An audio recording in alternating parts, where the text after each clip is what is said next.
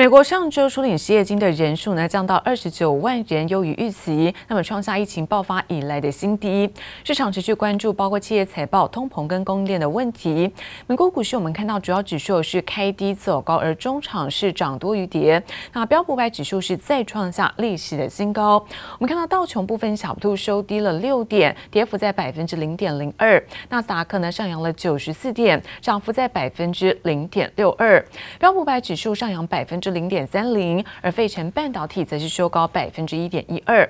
再来看到是欧洲的相关消息，巴克莱银行包括在戴姆勒集团等企业公布财报，表现呢是有好有坏。另外，我们看到中国恒大集团的利空消息，那么打压在矿业类股市领跌大盘。欧股主要指数看到在盘下的一个震荡，而中场德国呢是收低百分之零点三二，法国股市跌幅在百分之零点二九。美国机场出现人潮，航空业看到复苏迹象。美国航空及西南航空上季财报双双优于市场预期。American Airlines, its loss was narrower than expected. The Southwest Airlines as well out with its numbers. There too, it had a more narrow loss than some analysts had been predicting, and revenue came in ahead of estimates. 美国航空上季营收八十九点七亿美元，较去年同期成长百分之一百八十二，获利成长也几乎翻倍。不过扣除联邦政府补贴后，净亏损达六点四亿美元。西南航空也持续陷入亏损。The company is encouraged by recent improvements in underlying revenue trends as COVID-19 cases have declined.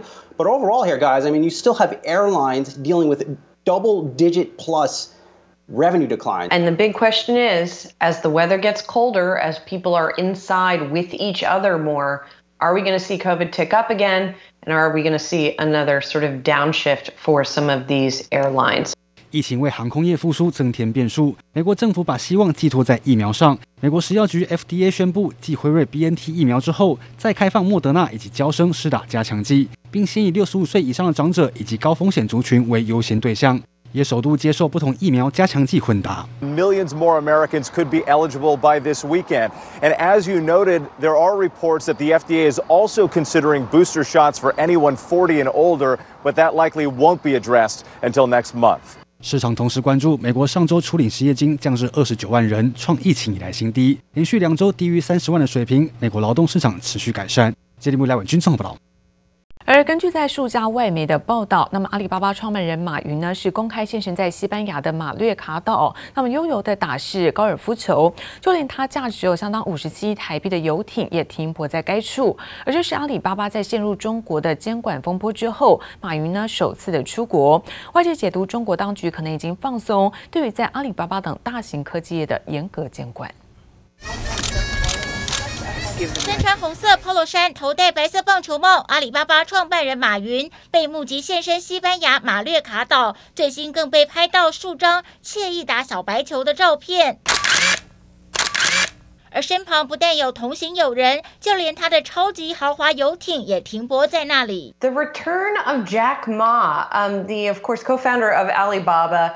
He was sort of in lockdown for quite some time, wasn't seen publicly for a while. Then even after he was seen publicly, he didn't leave China. 自从去年十月公开批评中国金融监管制度以来，马云几乎消失公众视野，还导致蚂蚁集团三百七十亿美元 IPO 遭喊停。这回高调现身国外，引发外媒大幅报道，解读有如获得解封。Uh, reportedly, he is in Spain after traveling to Hong Kong. This is according to the South China Morning Post, which is actually owned by Alibaba. 这次除了被拍到影片外，阿里巴巴旗下南华早报也报道，马云目前在西班牙考察，是超过一年来首次踏足国外。前往欧洲前，还曾先在香港与家人共度一段时光。This was giving a bigger lift to the shares in the pre-market, but even still, it's up about one and a half percent right now. People are reading it to mean maybe that the intense A regulatory scrutiny in China on big tech is now being loosened. 阿里巴巴近期在港股表现突出，到二十号为止连四天上涨，周四小幅拉回，五天涨幅近百分之八。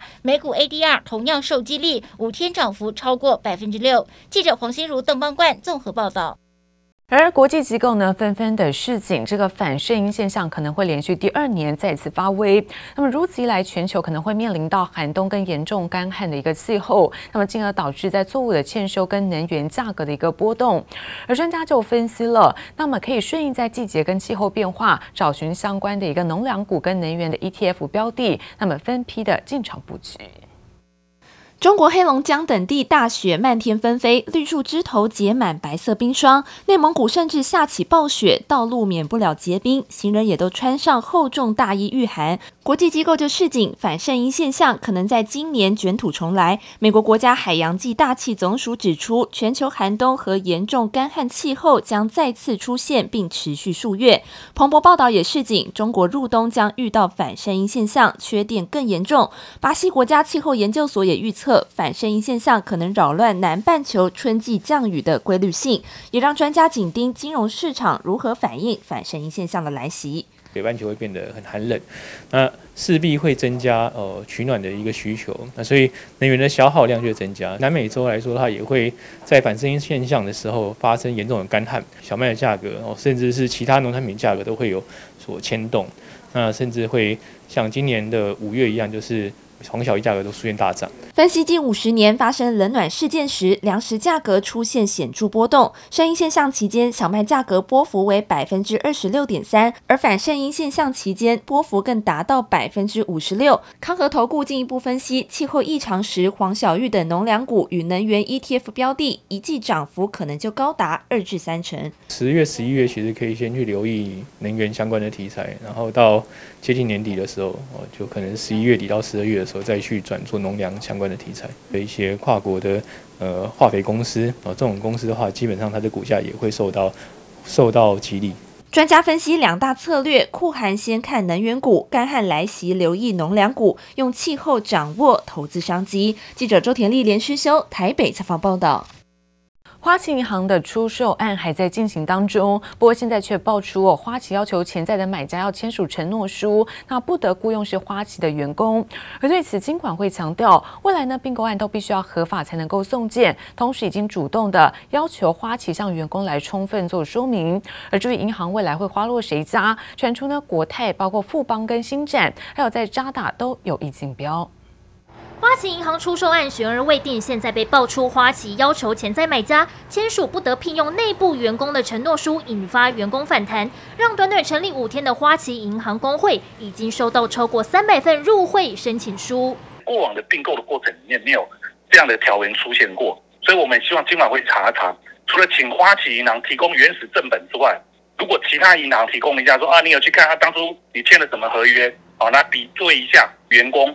他会讲这个事情，最主要他希望说花旗银行给员工一个道歉。花旗银行也回应不让潜在买家聘自家员工的说法与事实不符，但花旗潜在买家众多，攸关工作权益下，金管会已经进行调查了解，不止先请花旗银行主动向员工充分说明，也强调并购案如果要送件，必须要符合法律规定，不合法就不能送，劳资和解才能继续营运。就连立委也要求金管会要查个清楚。他已经卖掉之后。并入到新的银行里边，那银行要增加新的员工有何不可？所以这个条件非常奇怪。假设条件非常奇怪，甚至跟我们的现行法令规定不符，希望金管会依法审查。人人想抢花旗销金这块大饼。根据彭博报道，花旗在台湾的销金资产至少约有二十亿美元，甚至不排除卖得近四十亿美元，相当于台币近千亿。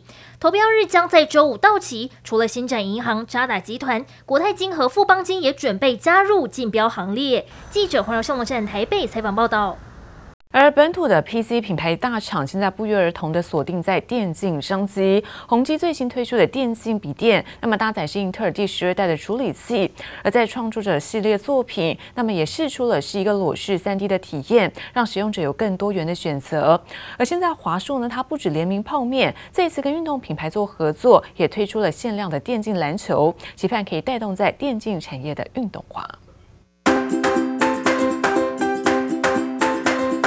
从平板变成笔电可以轻松转换，再搭配不用穿戴任何装置的裸式 3D 本土 PC 品牌大玩创意。当然不只有这样，还有玩家们最期待的电竞系列。在我右手边，你可以看到是电竞桌机，它的效能有大大的提升，而且在最旁边你可以看到是电竞主机，它在侧边的玻璃上面是采透明的方式，可以让你非常清楚的看见里面的结构，而且这块玻璃它是防爆破以及防电磁波。那在左后方这台是电竞笔电，它在这个 RGB 的灯条是玩家最喜欢的，以及搭配的是 4K 的 Mini LED，让玩家有更好的体验。电竞笔电强攻玩家市场，但对于一般笔电的需求，宏基先前表示，第四季的营运不看淡，Chromebook 的需求也一波接一波的来。不过受到整个供应链缺料状况严峻，目前泛亚区供货仍然赶不上需求的一半，订单能见度也已经达到明年首季。另外，不只有宏基发出新品，对手华华硕更与不同产业联名推新品。从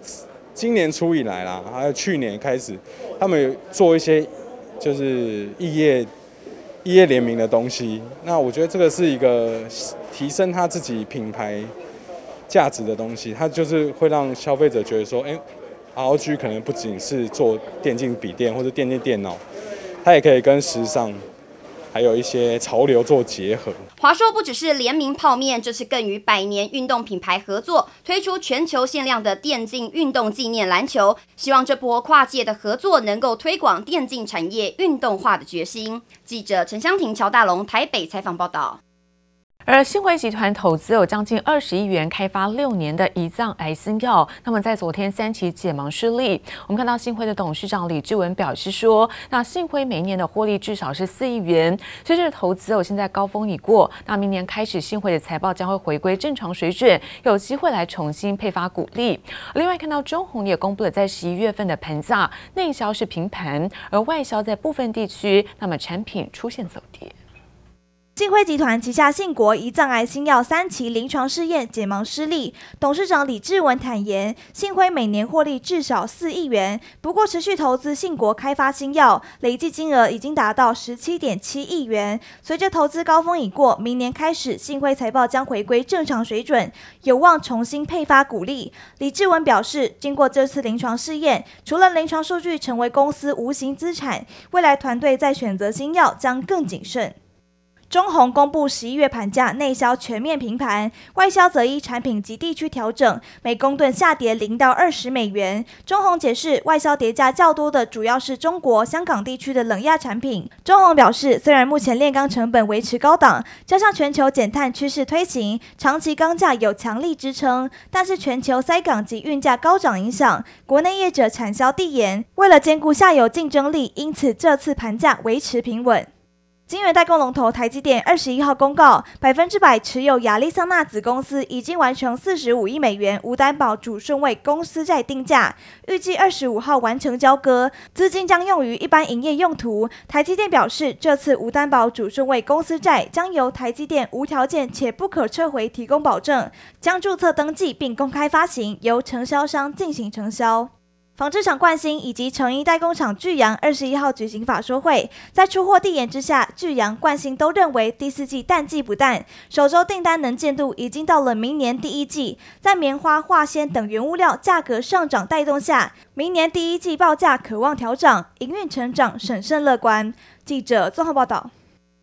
而新义商圈的周年庆在昨天呢是正式的开跑，那么民众一早就在门口排队，因为看到热门的产品有像是手机跟电动牙刷等等，不到中午就卖完。而家电类也大受欢迎，我们看到在洗碗机有半个小时热卖了五十台，就有业者表示，今年有了五倍券的加持，民众更愿意出手，那带动是买气的创旺，在第一天营业额预估就有突破十亿元，百货业者卯足全力，那在周年庆的档期也祭出了优惠抢客。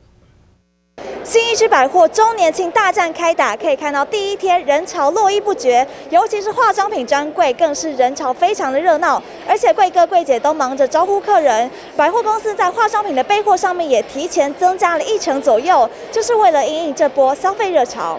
民众手上大包小包，里头装满这次周年庆的战利品，有的是插保养品，有的掏出五倍券准备付款。